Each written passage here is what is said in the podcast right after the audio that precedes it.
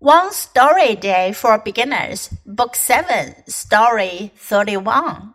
Going to the Beach. Tomorrow is the last day of school. Let's go to the beach, says my teacher.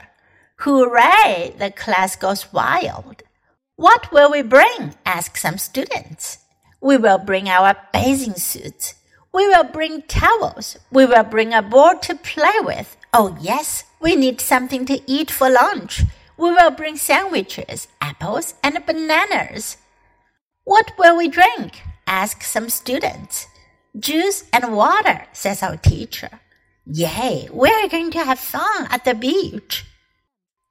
这个故事讲的是 going to the beach, beach 海滨海滩，去海滩。Tomorrow is the last day of school. 明天是最后一天上学。Let's go to the beach, says my teacher.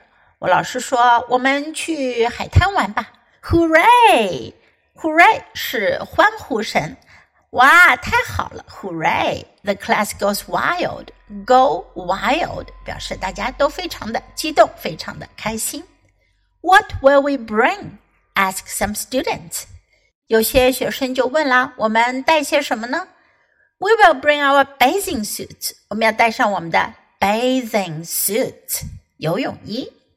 We will bring towels。我们要带上毛巾 towel。We will bring a ball to play with。我们带个球去玩。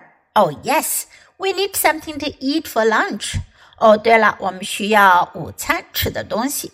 We will bring sandwiches, apples, and bananas. 我们要带上三明治、苹果和香蕉。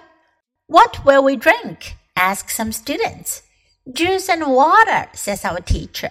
果汁和水，老师说道。Yeah, we're going to have fun at the beach. 哇，太好了，在沙滩我们会玩得很开心的。Now listen to the story once again. Going to the beach. Tomorrow is the last day of school. Let's go to the beach, says my teacher. Hooray! The class goes wild. What will we bring? ask some students. We will bring our bathing suits. We will bring towels. We will bring a board to play with. Oh, yes, we need something to eat for lunch. We will bring sandwiches, apples, and bananas. What will we drink? ask some students. Juice and water, says our teacher. Yay, we're going to have fun at the beach.